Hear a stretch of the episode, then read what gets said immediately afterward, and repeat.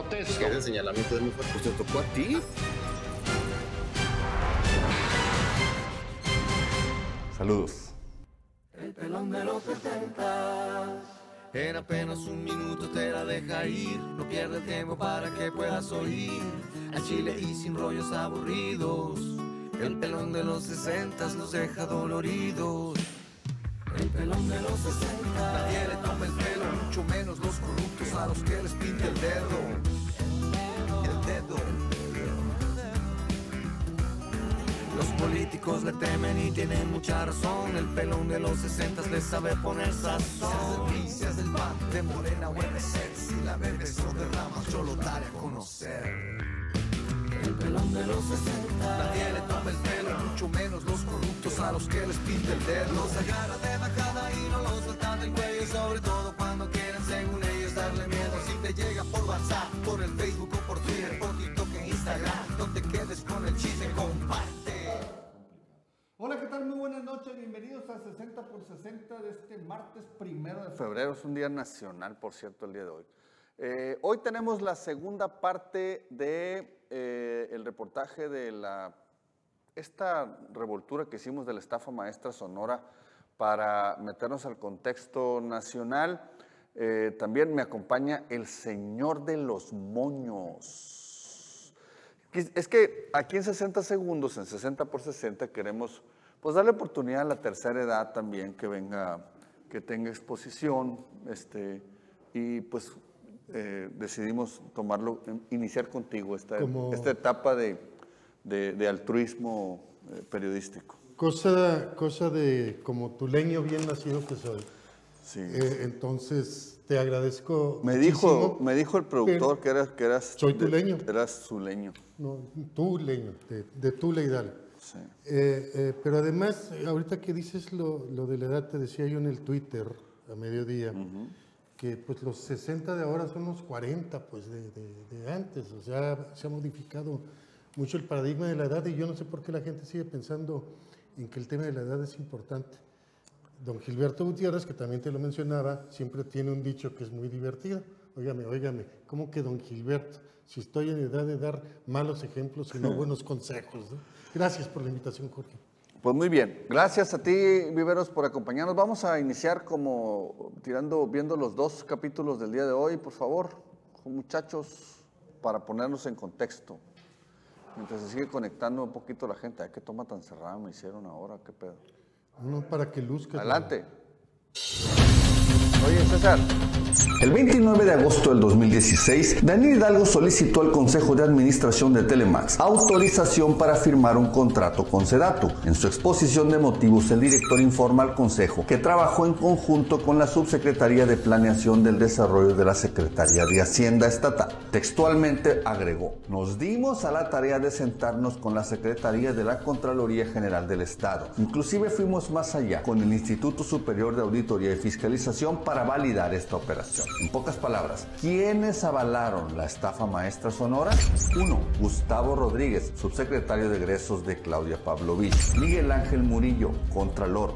Jesús Ramón Moya, titular del ISAF. Según testimonios recogidos por 60 segundos, de estas operaciones fueron enterados el esposo de la gobernadora Sergio Torres, su particular Jorge Durán Puente y el empresario Fausto Pavlovich, entre otros. Saludos. Rosario Robles Berlanga, ex titular de Sedatu, está presa desde hace más de dos años por su participación en la estafa maestra en calidad de cómplice por su omisión de denunciar este acto de corrupción. Claudia Pavlovich, que no hay manera de que no haya estado enterada, también fue por lo menos omisa en el caso de Telemax. Una está en el penal de Santa Marta, en la Ciudad de México, la otra de cónsul en Barcelona.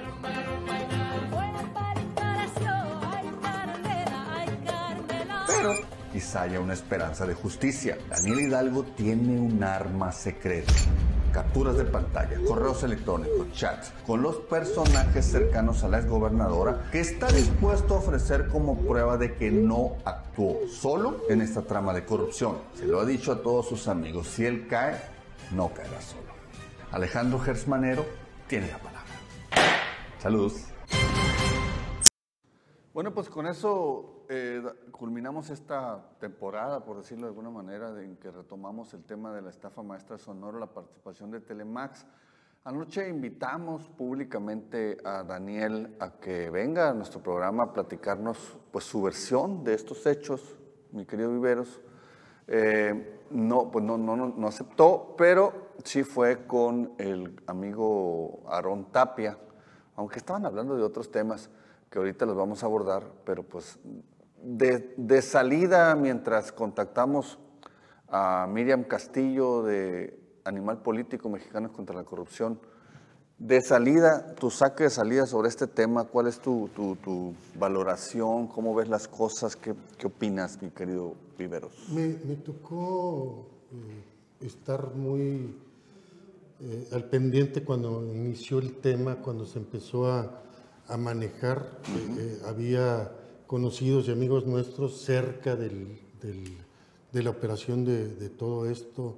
Eh, eh, la propia Rosario Robles, eh, estaba Jorge Carlos Ramírez Marín de alguna manera enterado desde el principio, claro. el Loro Acosta que estaba en, en, en el RAN, me parece, en, en ese tiempo, una operación compleja, este, a veces tan, tan compleja que pareciera producto de un guion de película de suspense, así muy a lo Netflix, ¿no? De Muy a hecho- lo Amazon, me- me- o de películas así como a- aquella de, de Ben Affleck y el, el Russell Crowe, eh, también donde un periodista empieza a descubrir malos manejos.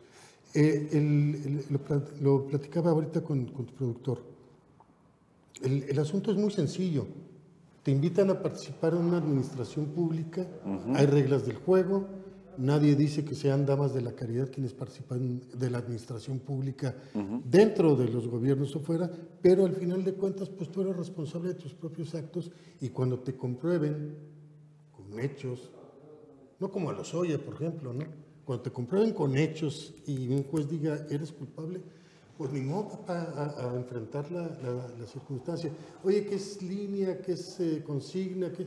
Pues es lo que sea, es a lo que juegas cuando estás en este medio. Sí, por supuesto.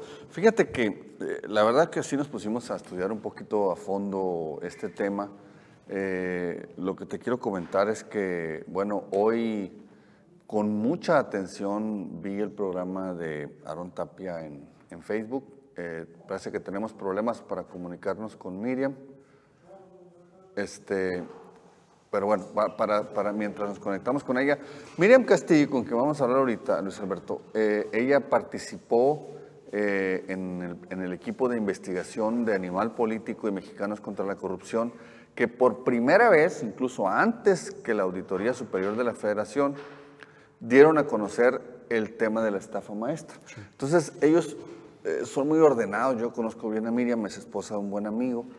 Eh, son muy ordenados en cómo llevan las cosas y, y yo le pedí que nos acompañara vía una videollamada, ya es tarde por allá en la Ciudad de México, pero para que nos dé el panorama nacional de cómo está la judicialización de la estafa maestra y todas las ramificaciones que tuvo en las diferentes entidades, porque recordemos que efectivamente, como tú lo dices, pues esto, alguna mente este, muy bien preparada, compleja, sí. muy compleja, hizo toda esta rama de, de- de empresas, de corrupción, de que este, pues al principio todo parecía legal, ¿no?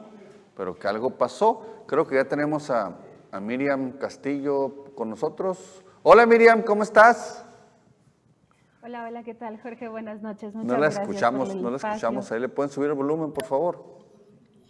¿Me escuchan ahí? Eh, no te escuchamos. Hola. Creo que no te escuchamos. Y a ver. Híjole, no sé si... Listo, listo, listo, ahí estamos. Miriam, qué gusto saludarte, qué gusto verte. Eh, estamos eh, platicando aquí el contexto, Miriam, eh, Luis Alberto Viveros y yo, que estamos ahorita aquí en el programa, sobre, sobre la estafa maestra. Platícanos un poquito de, de- de cómo nace esta investigación y desde que empezó y más o menos cuáles han sido las consecuencias que ha habido y en dónde estamos parados en este momento, Miriam. Pues mira, te platico. Eh, la investigación nace, la verdad, de mm, algunos dichos, eh, unas declaraciones que hace el auditor superior de la federación. Eh, en ese entonces, Juan Manuel Portal, antes de la administración actual, y en, ese entonces el, auditor aseguró varias veces que había algunas irregularidades dentro de las universidades. Él había detectado em, en, informes previos que el gasto que hacían las universidades estaba ejerciéndose de una manera, él decía, irregular. Nosotros no teníamos claro exactamente qué es lo que estaba pasando, pero a partir de estas declaraciones del auditor, nosotros vamos directamente a las revisiones de eh, la auditoría y efectivamente eh, en ese momento ya había informes de auditorías forenses, que son cuando, cuando los auditores van encontrando o van revisando parte de la cuenta pública y en algún momento encuentran irregularidades de manera constante o en una manera sistemática, abren lo que se llama una auditoría forense, que lo que significa es que ellos ya detectaron un modus y lo que están buscando es una manera de comprobar y de certificar para poder generar algún tipo de denuncia o alguna queja administrativa, algún proceso un poquito ya más en forma para poder denunciar algunos de los desvíos.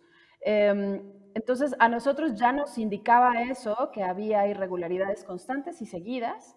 Lo que nosotros logramos hacer a partir de estos informes de la auditoría es rastrear a dónde llegaba el dinero. Nosotros veíamos que llegaba, eh, que para empezar, lo que encontramos es que el dinero venía del gobierno federal, es decir, venía de dependencias. Nosotros pensábamos que el desvío se hacía de manera directa con las universidades o que iniciaba en las universidades. Lo que vamos descubriendo es que eh, el desvío inicia desde una dependencia federal. Eh, por ejemplo, en el caso de Telemax y en, los casos más fuertes que logramos comprobar fue en Sedatu, en Sedesol, este, en total son 11 dependencias en la publicación que nosotros hacemos de manera eh, inicial, pero básicamente lo que logramos documentar es un sistema, es decir, cómo una dependencia subcontrata o contrata más bien de manera directa. Ustedes saben bien que eh, cuando hay otros entes de gobierno que participan en, en un proceso, no se requiere hacer una licitación, entonces, los contratos se entregan de manera directa y no hay todos los candados ni todas las especificaciones que se tienen en una licitación federal. Es mucho más fácil eh, sacar el dinero de allí y trasladarlo directamente a una, eh, a una empresa, a una empresa que no necesariamente cumple con todas las características que necesita cumplir cumpliendo eh, eh, eh, o siguiendo la ley de administración, siguiendo los procesos de adjudicación y de adquisiciones que le marca la ley federal. Entonces, lo que nosotros encontramos es un desvío más o menos, lo que nosotros, en la última cifra que documentamos, es un desvío de alrededor de 5 mil millones de pesos. Insisto, solo son 11 universidades, perdón, 11 dependencias con 8 universidades eh, que a su vez estas universidades subcontratan empresas. Las empresas prestan o no algunos servicios, es decir, como para tratar de taparle un poco el ojo al macho, lo que hacen es prestar algunos servicios unas empresas, el resto, generalmente en nuestro caso, por ejemplo, encontramos de 116 empresas que estuvieron contratadas, 86 eran empresas fantasma, entonces el dinero se iba a empresas fantasma y bueno, de ahí se Em, lo que pasa ahí es que em, pues las dependencias, lo que descubrimos después en la publicación original no está plasmado, pero em, fuimos siguiendo todavía un poco eh, el rastro del dinero y lo que encontramos es que funcionarios de las dependencias federales, por ejemplo, en el caso de Sedatu y de Sedesol, estuvieron involucrados el oficial mayor y algunos de sus subalternos, lo que hacen es diseñar las licitaciones y adjudicar los contratos para eh, transferirlos a una universidad, una universidad que estuvo coludida, en este caso en los, que tenemos la mayor la documentación es la Universidad del Estado de México y la Universidad de Morelos, pero por ejemplo en investigaciones subsecuentes lo que vimos también es que órganos de televisión, como en el caso de Sonora, en el caso de la televisora de Quintana Roo, en el caso de algunas emisoras estatales en el estado de Hidalgo, funcionaron tienen la misma función porque son universidades o bien algunos entes públicos. Em, por ejemplo, el ISTE con eh, las, las, tiendas del, del, ISTE, Super ISTE, también es una, eh, es una entidad y es un modelo que hemos encontrado que también funciona para hacer este desvío de dinero. Eh, esas, esas sirven como de bisagras, estas, las, tanto las universidades como las empresas paraestatales de comunicación, de televisión, etcétera sirven de bisagra para limpiar los contratos o para justificar el que el dinero salga de la dependencia y se va, e insisto, a empresas fantasma en su mayoría. Hay algunas empresas que sí existen y prestan un servicio como para hacer algunos entregables, como para justificar un poco la salida del dinero. ¿no? En el caso de, de Sedatu y de Sedesol fueron programas sociales entrega de despensas, organizaciones de conciertos, cosas que tenían que ver con Cruzada contra el Hambre en algunos momentos. Y eh, bueno, pues ahí es en donde básicamente se concentra el grueso de los desvíos. Miriam, del recuento que ustedes han hecho, el seguimiento que has hecho tú, ¿hay gente en la cárcel o, digamos, vinculada a proceso en este momento? ¿Cuánta gente? ¿Quiénes son? ¿Qué es el perfil? Em, vinculados a proceso hay aproximadamente unos eh, seis funcionarios, eh, casi todos derivados de la denuncia que se abre a partir del caso de Cedesol y de Rosario Robles.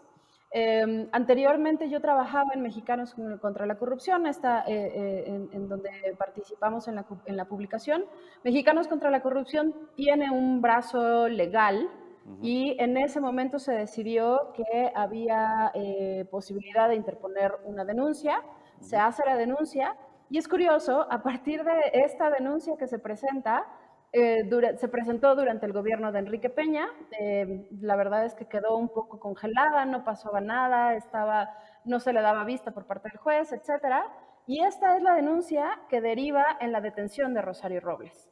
La verdad, eh, los motivos por los cuales queda em, presa Rosario Robles no tienen casi nada que ver con un asunto delictivo o con que realmente se castigue eh, la cadena de, em, pues de corrupción o este sistema de desvío. Em, difícilmente hay, hay un, un, delito que tenga que ver eh, con el castigo en torno a la estafa maestra. En realidad a Rosario Robles solo se le acusa de omisión de supervisar de algunas de sus funciones que tienen que ver como funcionaria federal en ese entonces. Em, el resto de los procesados, por ejemplo, Emilio Cebadúa, que fue el oficial mayor, y en realidad también en donde hemos podido documentar que fue uno de los principales promotores de este sistema, incluso algunos de sus subalternos eh, son accionistas de algunas de las empresas fantasma que recibieron el dinero, o bien son accionistas de las empresas que fabricaron los entregables para justificar los trabajos eh, él tiene un criterio de oportunidad, él no está siendo procesado como tal, su figura es otra. Eh, aparentemente, o digamos, en, algunos de los procesos, lo que se ha dicho es que él ha aportado algunas pruebas que podrían vincular a Rosario Robles. Sin embargo, Rosario Robles tampoco está siendo juzgada por estos delitos de desvío en específico. Bueno, eh, algo que nosotros comentábamos es que... Si no hay muchos vinculados, pues menos hay dinero recuperado, me imagino. No, no, no, no, no. Eh, y eso, eso, eso que mencionas es un dato interesante. La Secretaría de la Función Pública y la Auditoría Superior de la Federación tienen algunas carpetas en donde administrativamente em, han hecho un seguimiento de los contratos, de las facturas que se firmaron y han estado buscando o intentando que se devuelvan aproximadamente administrativamente unos 2 mil millones de pesos eh, eh, de malas facturaciones, de mm, donde no hubo justificación de entrega del dinero, donde incluso, por ejemplo, se, sancionaban algunos contratos en donde se había firmado eh, primero la factura con la que se pagaba un contrato y posteriormente se había firmado el contrato que justificaba esa factura, pero el dinero ya había salido. Administrativamente, insisto, se trataban de encontrar o de rastrear cerca de 2 mil millones de pesos Evidentemente eh, el dinero sigue faltando, las observaciones siguen abiertas y no hay manera de rastrear parte de los recursos eh, que tienen ya señalados de haberse desviado desde 2015. tienen, tienen ustedes un trabajo muy complejo, muy profundo de investigación, muy encomiable, se les reconoce desde que lo dieron a conocer. Eh, sin embargo, yo quisiera saber el sentir de ustedes en este momento cuando en este país, con una administración que supuestamente combate la corrupción, pues la principal figura está en la cárcel por una licencia falsa, los demás están en libertad, no hay dinero recuperado, seguimos como el país 124 de 180 en el mundo en materia de, de corrupción y la principal crítica a partir de este trabajo de análisis que se hace sobre el tema de corrupción es pues que no se actúa, que no se procesa y que no se recupera lo robado. No es de pronto un, un ejercicio casi utópico, sí muy profundo, muy investigado, muy, muy comprobado, pero miren dónde estamos, ¿no? Después de cuánto tiempo. Creo que, que si, si, nos concentráramos en los resultados que obtenemos a partir de las investigaciones que efectuamos, pues ya nos dedicaríamos a otra cosa, ¿no? sí, sí, es muy frustrante, la verdad, pero también al mismo tiempo creo que, y, y esto nos lo hemos repetido y de alguna manera, pues procuramos que siga siendo nuestro, nuestro motor, nuestro trabajo como periodistas en realidad no está necesariamente que alguien termine en la cárcel, que alguien termine sancionado. En realidad, pues la intención es dar a conocer la información, eh, señalar los sistemas, eh, los sistemas de corrupción, los sistemas que facilitan. Eh, Quizá mi, queja sería que esta administración, como bien dices, que tiene muy enarbolado el discurso, el discurso anticorrupción, no ha hecho nada para eliminar las, las disposiciones legales que permiten hacer esta adjudicación directa y esta triangulación, por ponerlo de alguna manera, eh, de los recursos. Es decir, eh, la ley de adquisiciones eh, sigue, sigue exactamente igual. El artículo primero sigue permitiendo una firma de acuerdos o de convenios entre dependencias y los excluye de muchas cosas eh, contractuales. Es decir, no tienen que cumplir ciertos requisitos, no tienen que participar más de un número de empresas, no tienen que tener cierta antigüedad ni comprobar que hayan prestado servicios anteriormente. Entonces, me parece que ahí hay una, una falta incluso de, de quehacer político, es decir, no necesitan un, decreto o una modificación legal para llevar a cabo este tipo de cosas y sin embargo es, me parece más que suficiente o al final, pues, eh, eh, lo decretas como asunto de seguridad nacional y, y, no pasa nada, ¿no? Así es. Y sale todavía peor, creo, porque pues, pues, sí es mucho más opaco. Miriam, pues muchas gracias por tu participación. La verdad es que esa, esa conclusión que tú dices es algo que también de alguna forma hemos llegado acá. Ahí están las pruebas, están los elementos, están las investigaciones. No nos toca a los periodistas vincular proceso ni seguirle, son las autoridades los que tienen que hacer su trabajo. Y pues bueno, la aportación a final de cuentas de parte de ustedes en su momento como en Mexicanos contra la Corrupción, Animal Político, pues ahí está. Finalmente está visibilizada. Ojalá que, que, por lo menos se pongan los candados para que no vuelva a suceder, ya que, ya que no va a haber castigos, por lo menos que se pueda evitar de nuevo. Miriam, muchísimas gracias. Sabemos que es tarde. Saludos ahí al tremendísimo eh, Omar y familia y al bebé. Bueno, ya no está tan bebé. Este, les mando un abrazo y espero verlos pronto, Miriam. Muchas gracias. Felicidades. Claro que sí, con muchísimo gusto. Muchas gracias. Estamos en contacto. Un saludo a todos. Muchas gracias. Gracias. Vamos a una pequeñísima pausa para volver con la versión de Daniel Hidalgo. There is a house in charming town.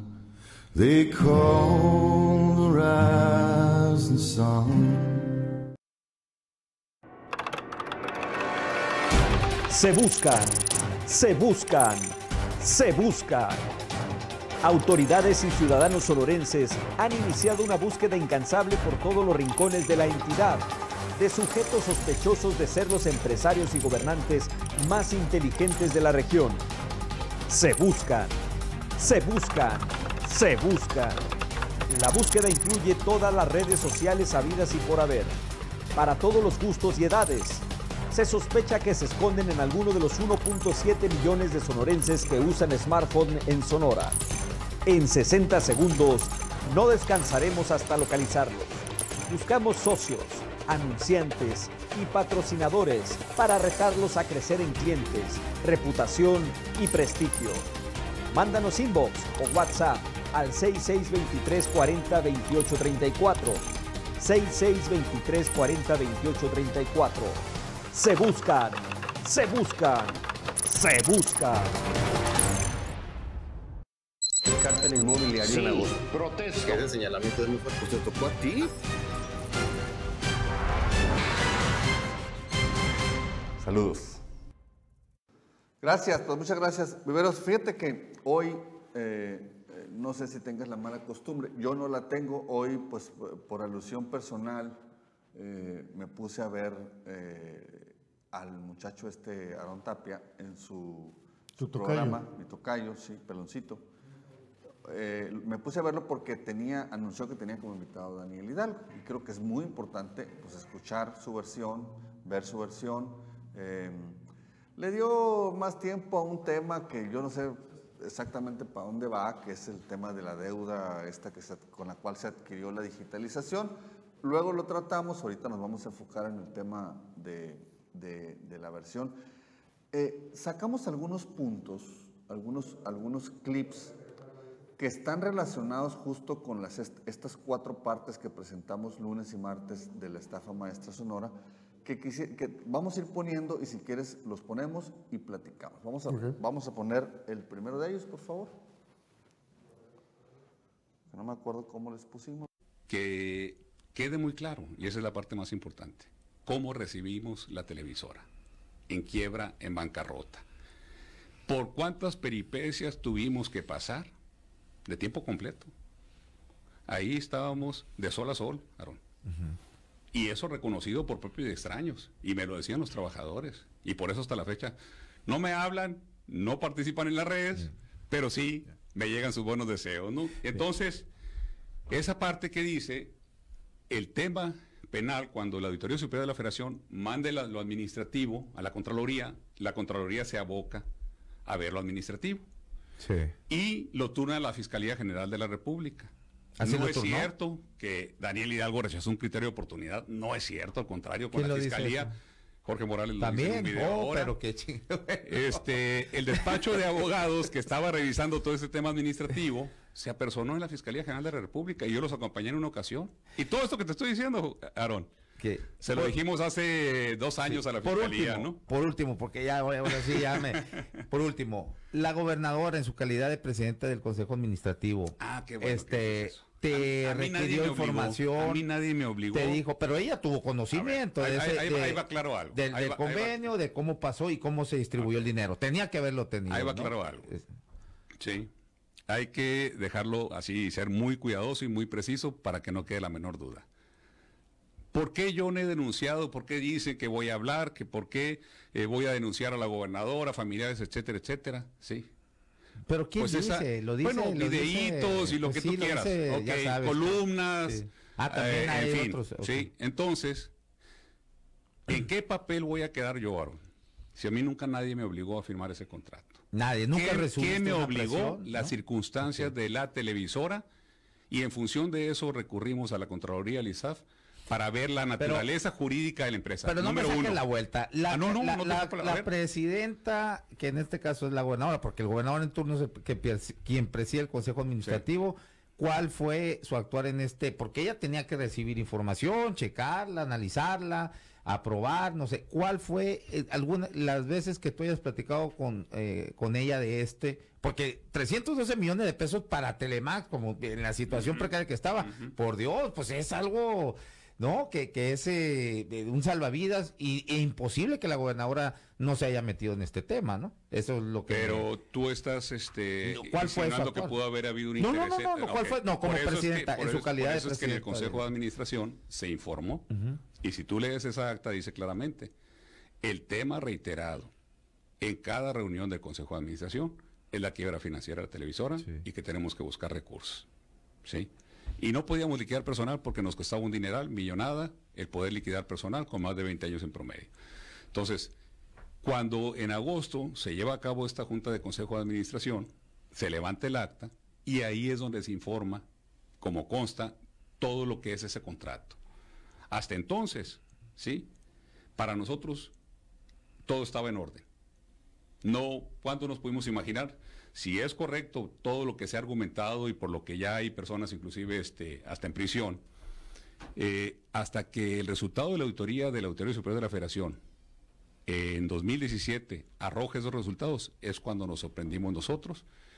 Y entonces, ya atendiendo las recomendaciones de la Auditoría Superior de la Federación, es cuando tenemos esa comunicación con el Consejo para que estuvieran enterados de que lo mucho este, hacer daño sin eh, tener pues, Hablando ahora de, sí, porque, ¿no? sin decir las cosas eh, exactamente como son, ¿no? Sí, sí, no, En enero del 2016 eh, me busca este gente de Sedato Sí. con este contrato. Este, ¿Quiénes te buscan de Sedatu? Dos personas que incluso, fíjate que qué bueno que, que mencionas eso, ya son personas que están... eh, La secretaria era Rosario la Robles, Fiscalía ¿no? General En de la República, momento, la secretaria era, este, era Rosario Rosario Robles, eh, Alejandro Hinojosa, Claudia Morones. Este, fíjate que con quien he tenido mucha comunicación tuve, porque les quedó muy claro a ellos, eh, animal político. Daniel me dice, igual que muchas universidades, eh, se aprovecharon de esas dependencias, áreas eh, que tenían necesidades financieras, dice. Nos queda claro que el gran problema está centrado en el gobierno federal, en esas dependencias. Pero bueno, punto y aparte. Perdón, cabrón. Perdón, perdón, es que- es Debo, reconocer que has desarrollado muy buenas Es que- habilidades histriónicas. Es que me puse muy triste porque ¿Por qué? pues, lo obligaron, cabrón. Pues eh, al, al último, fíjate que Lo obligaron. a mí, a mí lo que me parece... Él salvó, yo quiero hablar, quiero hablar con, con, con, eh, Paulina Ocaña y con el gobernador para cambiarle el nombre del estudio A, que creo que se llama Tío Marcelo. Uno se llama Tío Marcelo, el otro se llama Abelardo, Abelardo- Rodríguez. Abelardo, Abel- y ponerle Daniel Hidalgo, porque resulta que el señor es un héroe. Violó la ley y contrató empresas fantasmas para salvar a la televisora y nosotros pensando mal, chingado. Mira, eh, al final de cuentas, eh, esto de la estafa maestra, entiendo yo que es eh, real, el escándalo es mayúsculo y parece una operación financiera diseñada en algún piso importantísimo en Wall Street, porque es así de complejo el, Muy complejo. el, el asunto. Digo, tan complejo que no hay nadie, que nada más hay una persona en la cárcel por omisión. Nada más. Y, ¿No? y- y así de complejo es. Eh, yo creo que en el caso de, de Daniel, Daniel fue a hacer lo que él consideró Claro. que le toca hacer. Claro. Pero lo importante aquí, Jorge, es que a final de cuentas él fue a hacer eso motivado por tu ejercicio periodístico en la localidad, que evidentemente le movió el tapete y le obliga Pero a tratar de ir a dar una explicación. que eran videitos, hay videitos. Pinches videitos. No, no, no, no, Eso me dolió más. No asumas el pecado de la soberbia. eso me dolió más No, pero no, asumas el pecado de la soberbia. Tú no eres así, tú eres humilde de nacimiento. Eso me consta a mí. Te conozco hace muchos años. Eres muy, eres, No, ya en hay, serio. hay que, hay que ver eh, las cosas en, en el contexto. Estás haciendo una exposición de hechos que ahí están, están públicos. Hay algunas personas que tienen un micrófono eh, que están dándole seguimiento a lo, que, a lo que tú haces. Bueno, al final de cuentas, pues como decía la exgobernadora, palomita para tu trabajo y allá ya será la ley la que se Sí, encargue de sí. juzgar o no a Daniel o la gente que lo quiera juzgar o no. Pero al final, pues él es un financiero que hace cosas de financieros, Así es. este, Fíjate que hecho en caso de bolsa Te voy a además, decir una ¿no? cosa, ¿eh? Te voy a decir una cosa. Daniel hizo un muy buen trabajo al frente de la televisora. Lo digo honestamente. Lo pusieron para eso, para el tema financiero. muy buen trabajo al frente de la televisora. Este, no lo suficiente porque yo lo he dicho, este, yo alguna vez que hablé con él le dije, Daniel, si a mí no me dejaron venderla, véndela, esta cosa no tiene remedio, es un barril sin fondo, lo sigue siendo. Eh, él se queja mucho de que recibió una televisora ¿En quiebra? Sí, por supuesto, nunca lo hemos negado. Nosotros la recibimos en quiebra, la entregamos en quiebra, él la entregó en quiebra y va a seguir estando en quiebra. En quiebra, claro. Entonces, eso no tiene ningún punto. Aquí lo que, hay una cosa que resalta, eh, este, en- en- que, que- que, por cierto, le pregun- lo que decía Miriam, fíjate, mira, estas son la lista de las empresas que Telemax subcontrató para supuestamente prestar un servicio que de antemano Daniel lo dijo en el programa hoy, sabía que no iban a prestar. En su narrativa de hoy dice Daniel, me hablan de ese dato, me ofrecen este esquema, yo no estoy de acuerdo con los porcentajes que se manejan, lo rechazo, pero luego me habla el subsecretario de egresos, Gustavo Rodríguez, creo que le dicen el huevo, Sí. y me dice, Manejaba oye, un carro muy caro, muy, muy al final del... Oye, me dice, oye, que le dice, oye, fíjate que no va a haber dinero para Telemax.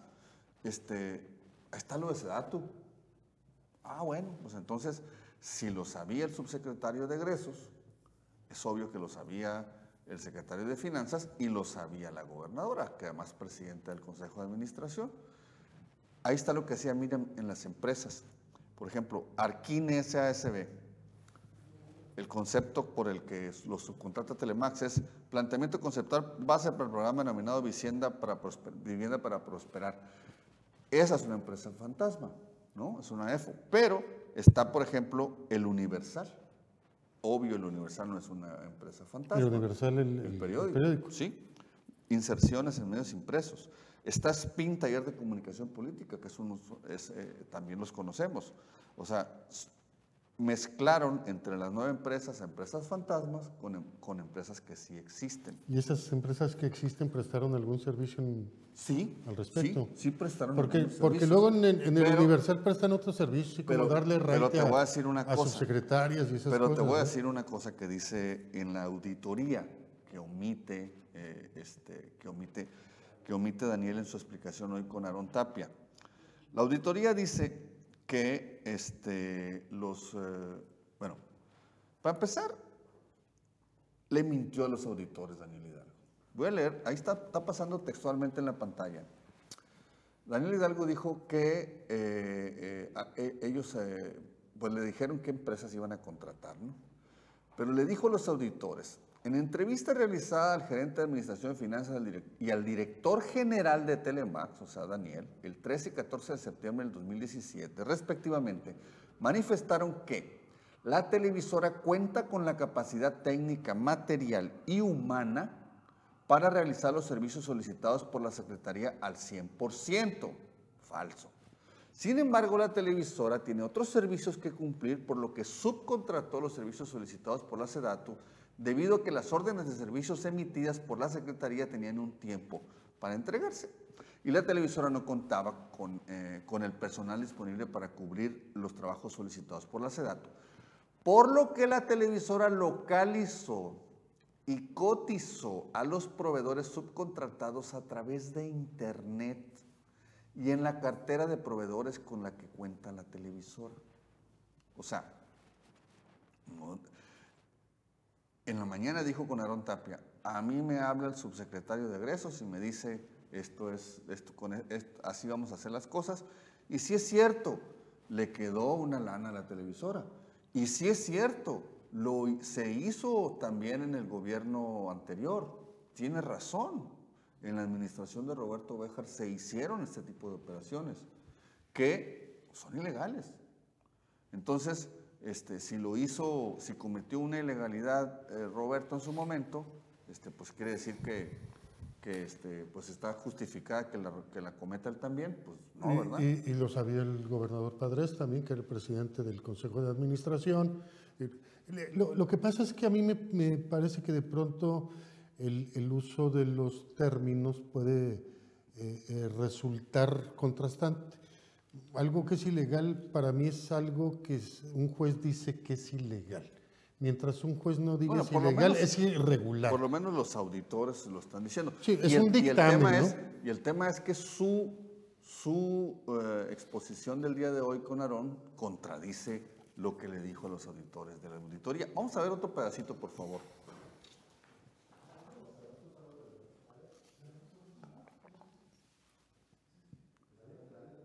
Agrada a la empresa, que nosotros te podemos hacer el mayor parte de esos trabajos y sería un excelente contrato para que en vez de que le deje 28 millones de pesos que le dejaron de utilidad a, a la televisora, pues le dejara mucho más utilidad, ¿no? En O sea, esa medida, 312 millones, casi 312 eh, con millones, IVA, ¿no? ¿no? Son como 160 millones, ¿no? Entonces, este, ahí les dije, no, no me interesa, y el esquema tampoco, vamos a seguirle buscando.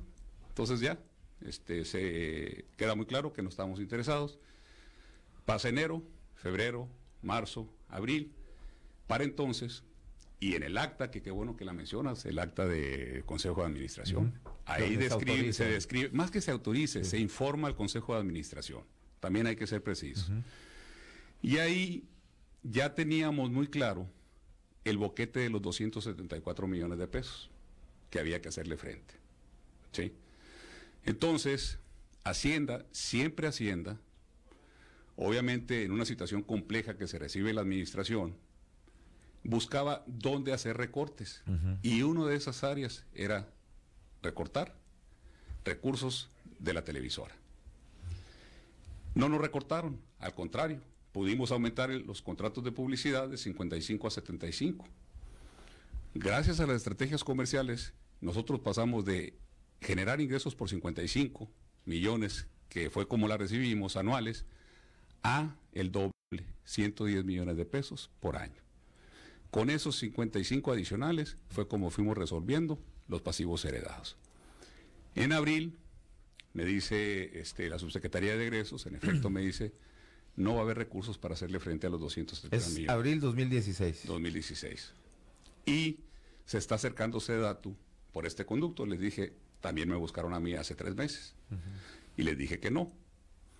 Pero ciertamente tenemos un grave problema financiero que también consta en esa acta de Consejo de Administración. Y voy a validarlo porque sí, la condición era subcontratar a las empresas y que quedara un porcentaje del 8% del valor de los contratos. Vamos a la Contraloría, ¿sí? Vamos al ISAF, que también preciso. Ahí Jorge se equivoca, dice que Moya era el titular del ISAF. Era no, Pablo, era Ramón ¿no? Moya. Euge- Eugenio Pablos. El anterior Ramón Moya. Que también por eso te digo, hay que ser muy cuidadoso cuando uno busca informar. Y entonces dicen, la televisora es una sociedad anónima de capital variable, ciertame- ciertamente de participación estatal mayoritaria, pero se rige por la ley mercantil, ¿sí?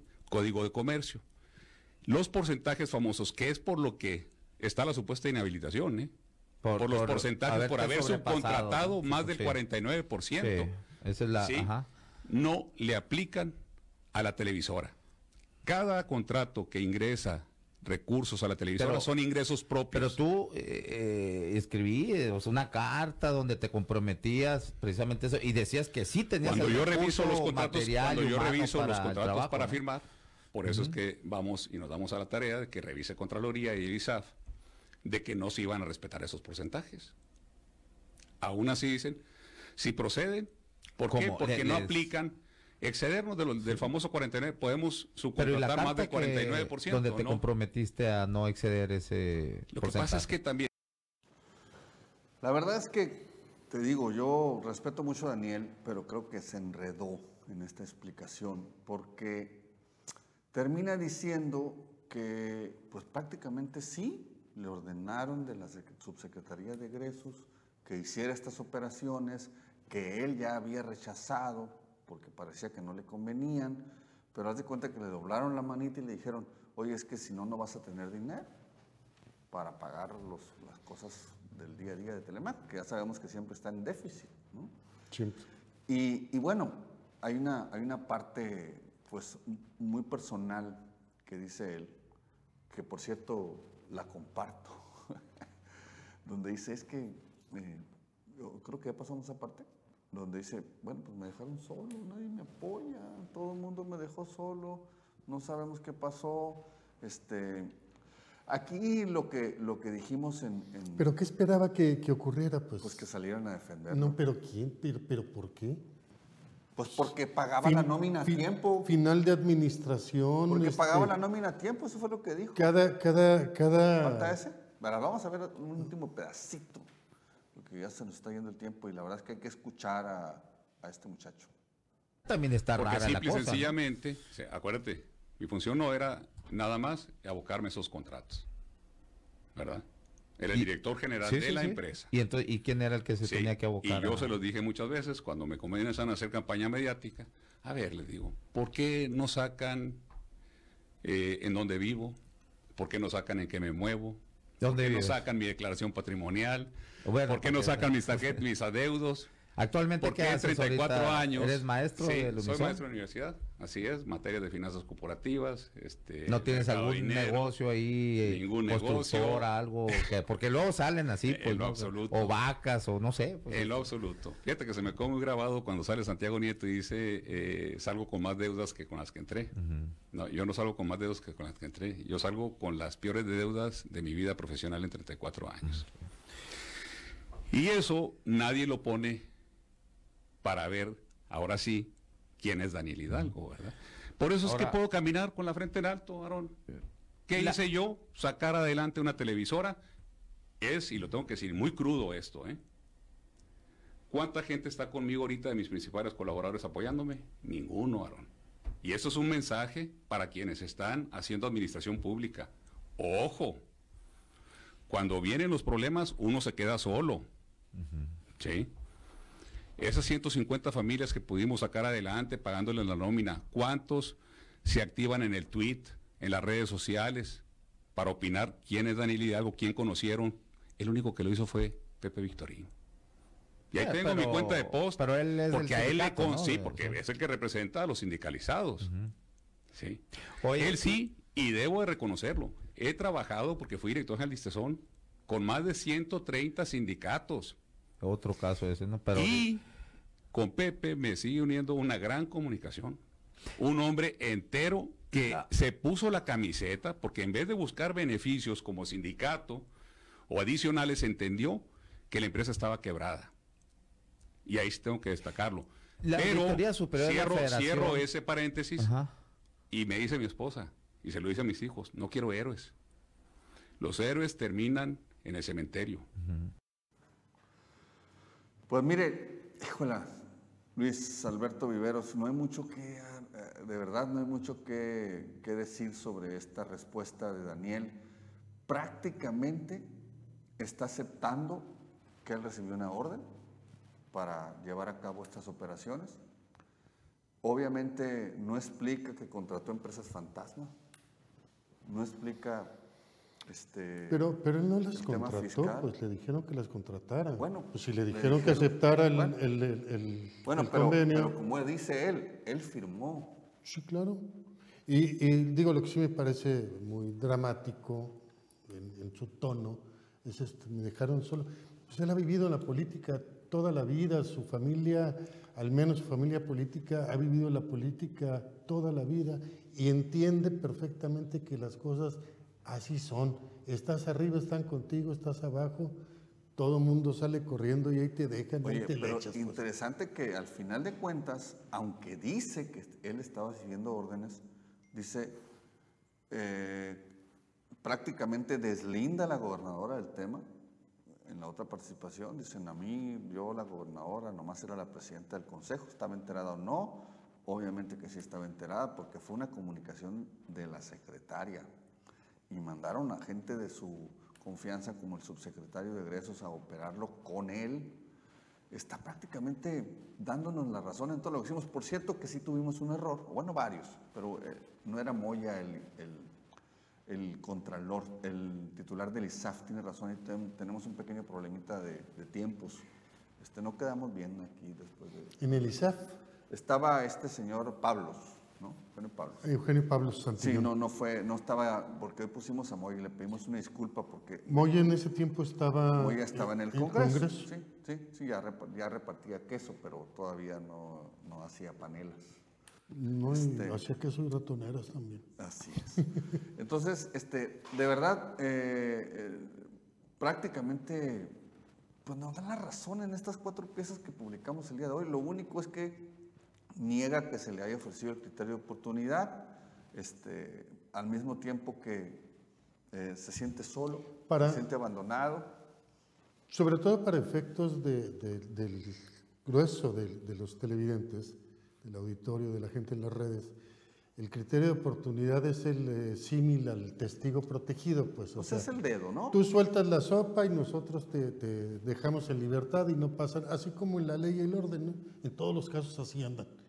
Y aquí, pues ya lo veíamos con, con Miriam ahorita, pues le han metido material, le han metido consistencia, le han metido eh, eh, estrategia sin- jurídica y, y, no pasa pasar, nada. Y sigue sin pasar nada. Y no pasan, ya, ya se va Lozoya, Eh, este, eh, eh, Rosario no tarda en, en- en salir Bueno, también. Desde- Rosario la veo un poquito más complicada. salió la maestra El Bester, porque pues, Pues estaba... sí, seis años, ocho años después. Sí, ¿no? pues, pero salió. Y, y- y el tema, a final de cuentas, es, Daniel está padeciendo las consecuencias de un ejercicio en política irregular que merece el señalamiento de un trabajo periodístico serio como, como el tuyo. Podremos estar de acuerdo, podremos no estar de acuerdo, a lo mejor tiene razón, a lo mejor no tiene razón. Mientras sustentes documentalmente lo que se ha dicho, pues ahí están las respuestas en el espacio donde él se consideró a modo y cómodo para poder hablar y argumentar. No, Pues sí. siempre, no siempre se, se- se decide uno por la mejor opción. Yo recuerdo mucho, tú te acordarás, estabas muy chamaquito, soy mayor que tú. Mucho, me debieras hablar de mucho usted. mayor. Me debieras No, yo hablar lo de usted. respeto, señor Riveros. Pero me acuerdo cuando Toño Duarte insistía en su famosa revista Así, dedicaba una página entera a decir, este espacio está dedicado para Gulmaro Pacheco, que se hace llamar Bulmaro para que Ah, dé su sí, aclaración. Y dejaba la página en blanco. Es cierto. Bulmaro nunca le contestó, ¿no? Por supuesto. Sí, sí, sí. Viejo lobo de mar. Vamos a leer algunos comentarios, Vivero, si te parece, Por favor. porque es importante eh, escuchar y leer a la gente. Eh, dice, ¿qué comentario? Bueno, no lo entendí. Eloísa Hernández Velázquez, interesante Mi- tema, saludos Madre, de la Ciudad de México. es mi principal fan, pues. Ah, es mi mamá. pues con razón. Y me imagino que él tiene las pantuflas del Cruz Azul. Pues. no, por supuesto. Claro. Por supuesto. Por La maestra. Locha, queridísima Cruz Azul. Sí, sí, no, yo me acuerdo, me platicaron algunas historias de tu mamá allá en el paso por la cooperativa. Guadalupe Ruiz Durazo, la excontralora, dice, saber la verdad, investigaciones serias son relevantes. Muchas felicidades por este esfuerzo de investigación, es extraordinario, no son opiniones, es información. Se evidencia la falta de voluntad y de Estado de Derecho, excelente trabajo de investigación. Fernando Parra dice, qué consuelo que se pongan los candados para que no vuelva a suceder y si vuelve a suceder no pasa nada. Viva México. Sí, pues. Tiene es. toda la razón. Saludos a Lupita Ruiz. Fernando Parra dice, dile a Daniel Hidalgo que me pase la tarjeta del Oxxo para depositarle, no más por santo. Aparte que le tiene miedo a Pavlovich, Es más, hábil- es más eh, ágil la tarjeta de Coppel, ¿eh? se los digo por experiencia. que la del Sandazo. Sí. Sí. Luego Banamex ya no va a haber y todo eso, tienes razón. Ciudad de México, no Wall Street, dice Lupita. Adelante. Síguele, síguele, síguele, síguele. Es una buena persona, eso no le quita que, lo- que hayan desviado recursos públicos. No, es, un, es un buen tipo, evidentemente. Yo, no, y yo, y yo insisto, hizo muy buen trabajo ¿eh? en Telemax. Sí es cierto lo que dice. Dice, hay que sospechar de tu línea editorial también, pues tienes mejor producción que Televisa y Telemax juntos, aparte no lo entiendo. De alguna parte debe salir. Claro, Pues de la creatividad y de es pobres. correcto.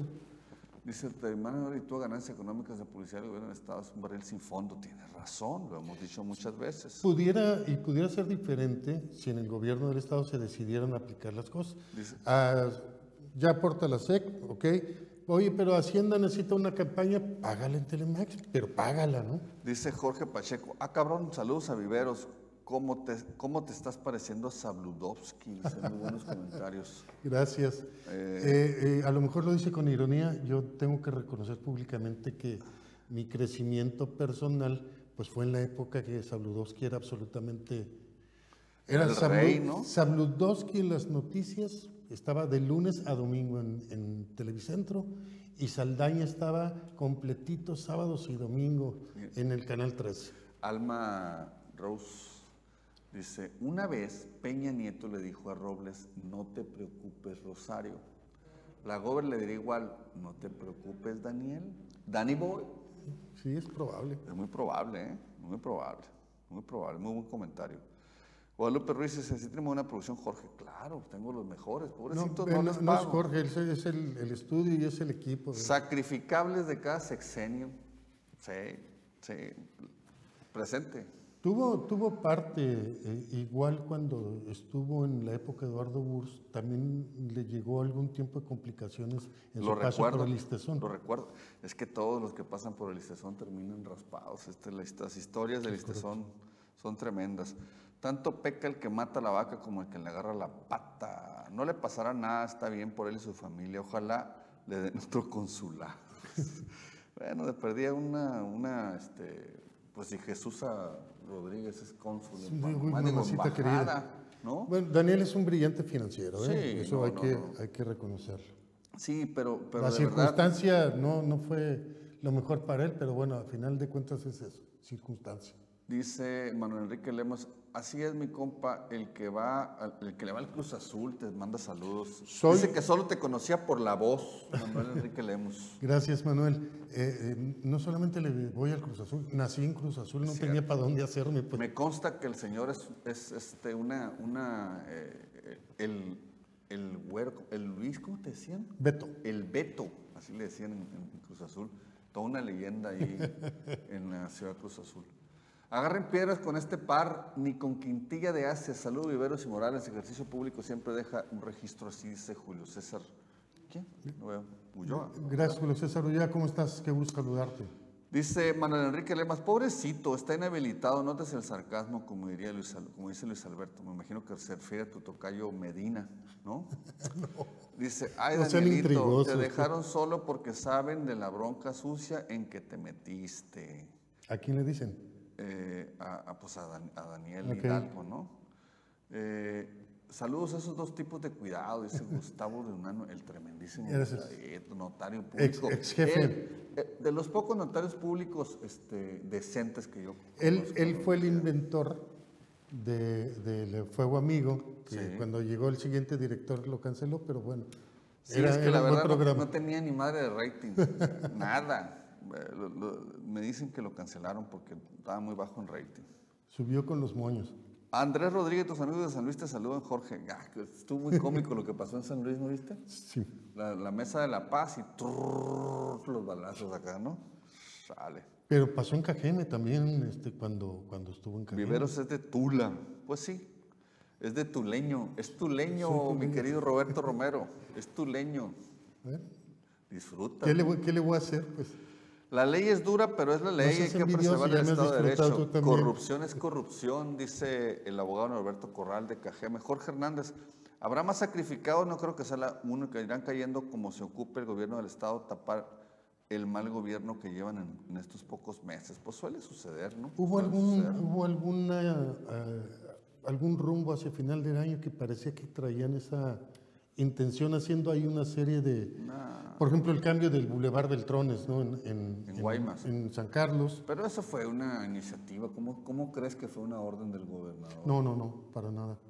No, no, no fue. Hay un tipo que se apellida Más, le dicen el pez, porque él es el que argumenta que dice que operó en el cabildo para que le pusieran el nombre de Tetacao y que él maneja la presidenta municipal. Yo le quiero poner Cerro de la Campana del Boulevard, lo que era el Boulevard Ganaderos antes. ¿Con dónde tengo que ir?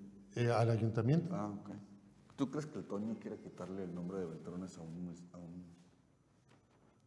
Pues yo creo que la que se animó fue Carla Córdoba porque no le midió este. Yo creo, y yo creo que va a ser lo más trascendente que va a ser en toda su Y, pero ¿sabes cuál es el problema? A pesar de que piensen que es político el, el asunto, no. El- lo que le va a generar un conflicto muy grande que incluso está ya derivando en, en la elaboración de diversas demandas es que metió en un broncón fiscal a todos los empresarios del Boulevard Beltrones porque todos sus registros están como Boulevard Manlio Fabio Beltrones. Y ahora tienen que hacer unos trámites que les van a costar el dinero del mundo ante Hacienda para poderle cambiar a Tetacagüe, que por cierto, todavía no está plenamente autorizado. Hay dos regidores que metieron recursos. Pues antes de despedir, este, solamente conclusión, Daniel, mis respetos para ti, pero estás metido hasta las chanclas en esta bronca.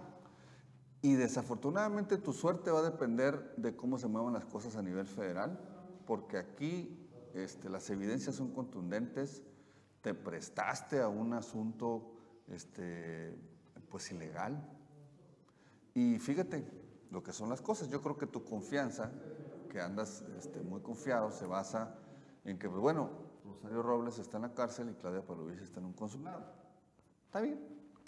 Este, y bueno, eso de la política, pues, como bien lo dice mi querido amigo y colega Luis Alberto Viveros, pues este, el que esté, ¿cómo se dice, cómo dice el dicho? El que tenga miedo a la oscuridad, pues que no no salga de salga de noche. noche.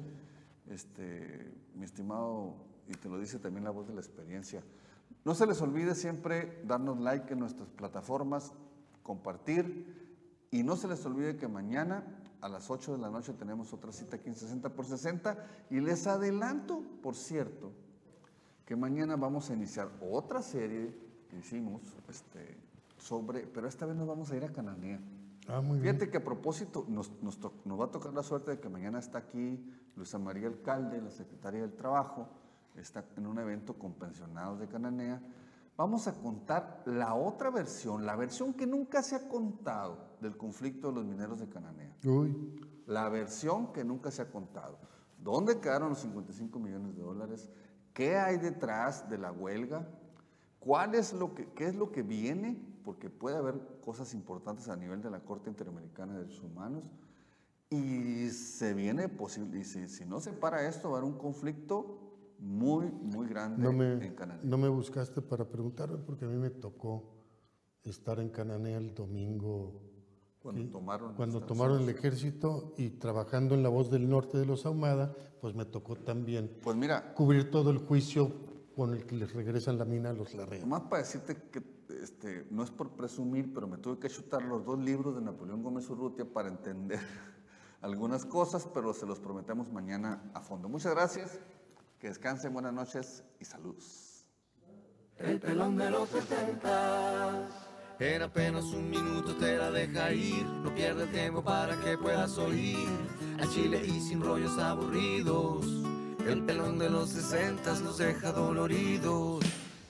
El pelón de los sesentas, nadie le toma el pelo, mucho menos los corruptos a los que les pinta el dedo.